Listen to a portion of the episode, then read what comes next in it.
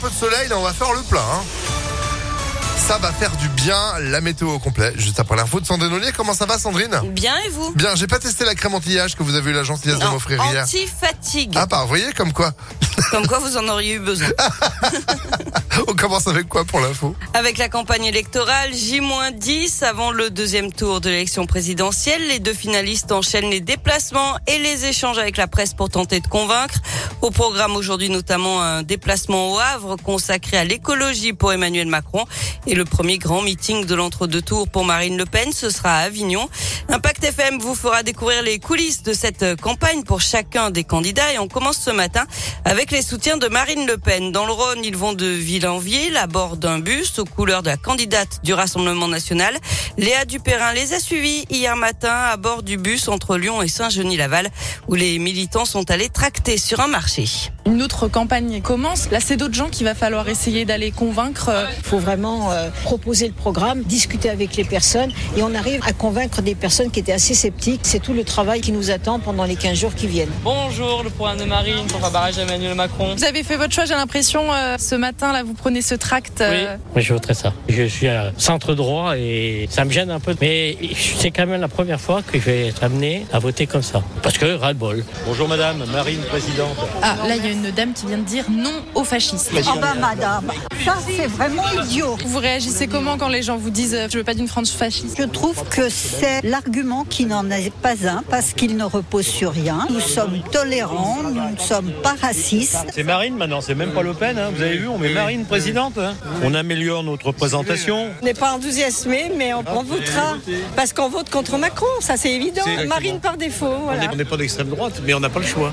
Et pour l'instant, les sondages donnent le président candidat vainqueur au second tour avec 55% des voix, 45% pour Marine Le Pen. Sondage publié ce matin dans Aujourd'hui en France. Il a décidé de parler pour son dernier interrogatoire aux assises spéciales de Paris. Salah Abdeslam est sorti du silence hier pour revenir sur les attentats de Paris en 2015.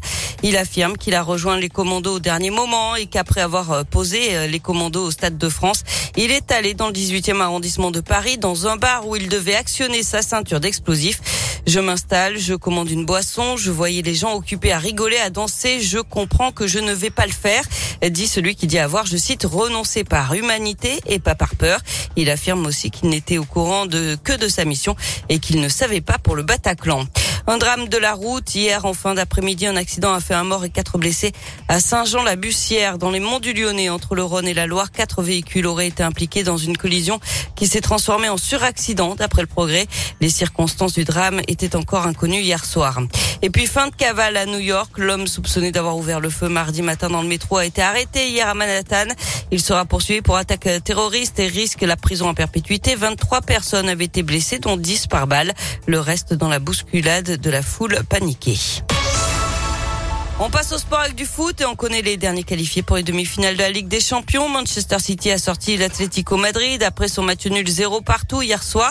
Ça passe aussi pour Liverpool face à Benfica, 3 partout hier. Ils rejoignent le Real Madrid et Villarreal. Et puis ce soir, ce sont les quarts de finale retour de la Ligue Europa. L'OL reçoit West Ham à 21h. Il y avait eu un partout à l'aller en Angleterre. Lopez et Paqueta sont forfaits ce soir. Bah, bah oui, bah oui.